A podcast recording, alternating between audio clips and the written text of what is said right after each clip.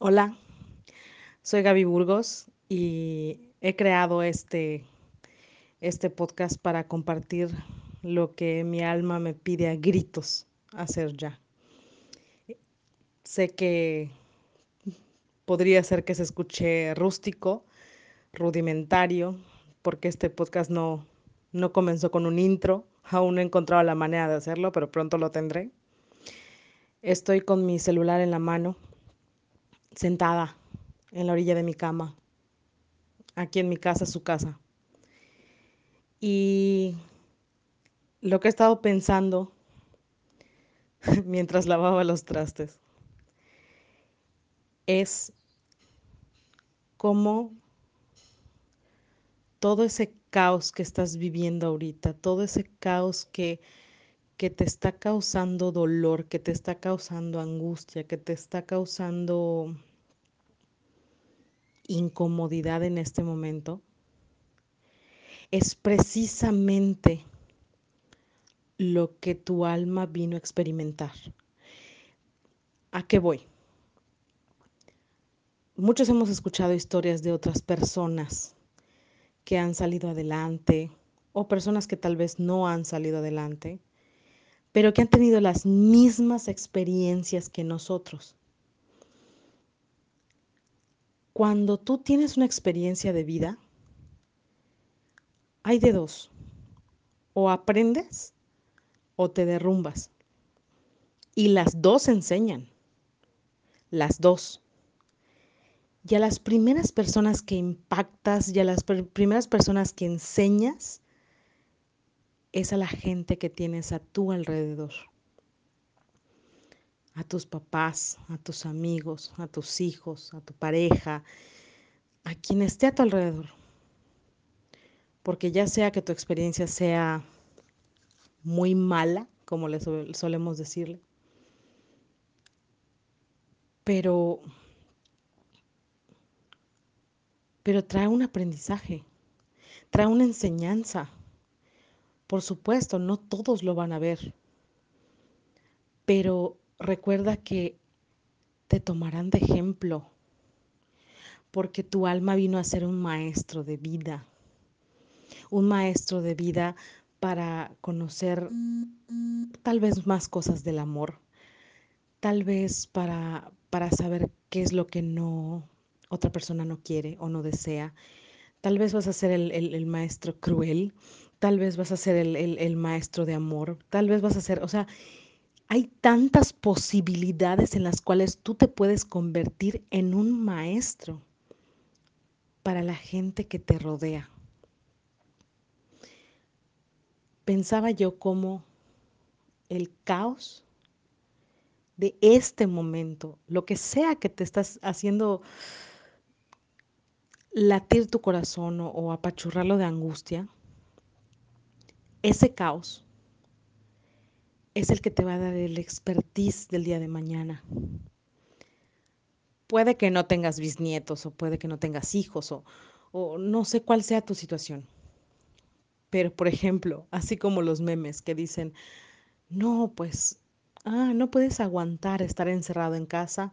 Uy, si tú supieras cómo me fue en el 2020. Claro, tú ya tienes la experiencia Ahora pregúntate, ¿qué vas a hacer con esa experiencia? ¿Qué vas a compartir con esa experiencia? Porque esa historia, eso que es muy tuyo, tanto tus estrategias para, para poder salir adelante, tanto lo que te dolió, tanto lo que encontraste o descubriste de ti, todo eso, todo eso que estás viviendo le va a servir a alguien más. Pero no te culpo porque muchas veces yo he sentido lo mismo. ¿Y a qué me refiero a lo mismo? A la, tal vez a la vergüenza, tal vez al miedo, tal vez al, al no querer abrirme para que otros vean mis experiencias porque nos han enseñado a que, a que las experiencias que debemos compartir son únicamente las experiencias de gloria, de júbilo, de éxito, de, de triunfo. Pero ¿qué pasa? ¿Qué pasa con esas experiencias que nos han dejado destrozados por dentro? ¿Qué pasa con esas experiencias con las cuales hemos aprendido a levantarnos del piso y volver a comenzar? Esas experiencias también son buenas. Si la queremos ver de otro, desde, otro, desde otro ángulo, desde otra perspectiva, esas experiencias también son buenas. Porque te han ayudado a a aprender. Eso sí, si aprendiste lo que tenías que aprender, ahí quedó. Pero si no, seguirá repitiéndose una y otra y otra y otra y otra vez. Porque seguramente te encuentras repitiendo experiencias desde mucho tiempo y tú dices, ay, esto ya lo sentí antes. O esto ya me pasó antes. O, ay, otra vez me va a volver a suceder, ¿no? obsérvate. Observa esas experiencias, ese caos. ¿Qué te está trayendo? ¿Qué te está regalando? ¿Y qué le va a regalar ese caos a la gente que amas? Descubre. Descubre lo que está dentro de tu corazón, lo que tu alma te está diciendo. Encuentra encuentra esa razón, encuentra ese, ese motivo, encuentra ese sentido, más bien el sentido. ¿Para qué me está sucediendo esto? Yo hace poquito compartí que tuve varios intentos de suicidio porque caí en una depresión enorme y estaba yo, este, estaba yo embarazada. Y al parir, pues también tenemos lo que son las hormonas que están muy bajas y, que no... Hay, hay, un hay un desfasamiento químico en el cerebro y en el cuerpo y demás, ¿no? Y realmente, después de haber parido, yo me sentía muy triste porque no podía compartir ese momento con mi abuelo.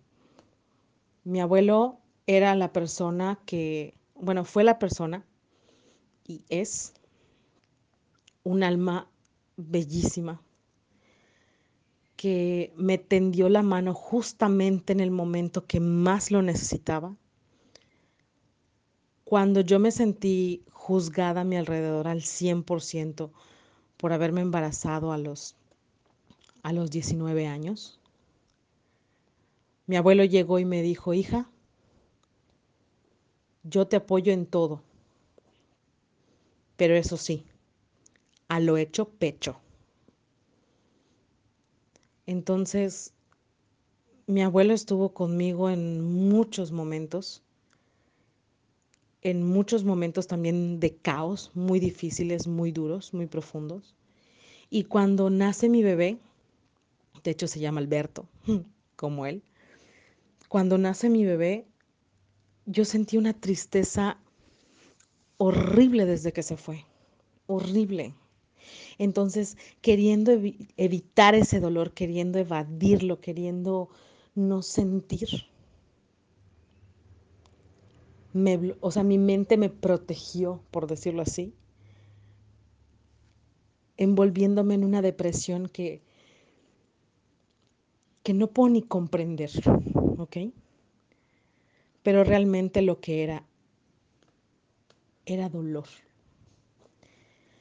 Era muchísimo dolor acumulado, era, era algo que no quería atravesar, era que no quería yo verme, que, yo no quería verme en este mundo sin Él y que yo ya no podía verme en este mundo sin Él que ya no tenía nada, nada tenía sentido, nada. Cuando, cuando voy trabajando en mí. O sea, de hecho, hasta me peleé con Dios y, y, y, y le exigí, le cuestioné y le dije, ¿por qué te lo llevaste? O sea, ¿por qué me haces esto? Si tú eres poderoso, si tú eres eh, grande, si tú, o sea, ¿por qué te llevaste a mi abuelo?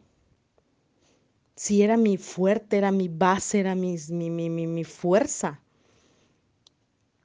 Y lo más interesante del punto es que no solo se llevó a mi abuelo, sino que tres meses después se llevó a mi tía. Un ser humano también excepcional y muy bello. Entonces fue como un, un cúmulo de sentimientos, un cúmulo de emociones que no sabía ni dónde guardarlas, ni dónde ponerlas. Y creo que seguramente te has sentido así, tan abrumado por tus emociones, tan tan preocupado, tan angustiado, tan triste que, que lo único que quieres hacer es dormir y no despertar. Pero una vez que atraviesas ese dolor, una vez que reconoces que ese dolor lo puedes dejar fluir en tu cuerpo, una vez que, que lloras todo lo que tienes que llorar, pero dejas que te duela con ganas, sabes que después vas a poder suspirar y vas a poder sentir una paz porque aprendes a, porque aceptas, terminas aceptando que esa persona ya no, ya no va a estar. Pero lo más importante que tú recuerdes de esa persona no es, no es recordar que ya no está, es recordar lo que significa y lo que significó para ti en tu vida, lo que te vino a regalar. Fue un maestro, un maestro de vida para ti. Y si, y si estás triste es porque ese significado, ese significado está latiendo en tu, en tu corazón y extrañas a esa persona. Pero todo lo que creó en ti, ahí está. Ahí está. Entonces cuando tú vivas un caos, cuando tú no encuentres una salida, ve paso a paso Sé paciente contigo, sé amable contigo, sé bondadoso contigo. Así como tratas a, a, alguien con que amas con todo tu corazón, así como abrazas a esa persona, así como quieres a esa persona. Justamente así, trátate tú. Esto era lo que yo quería compartirte hoy. Gracias por escucharme. Mi corazón te lo agradece enormemente. Ahora recuerda,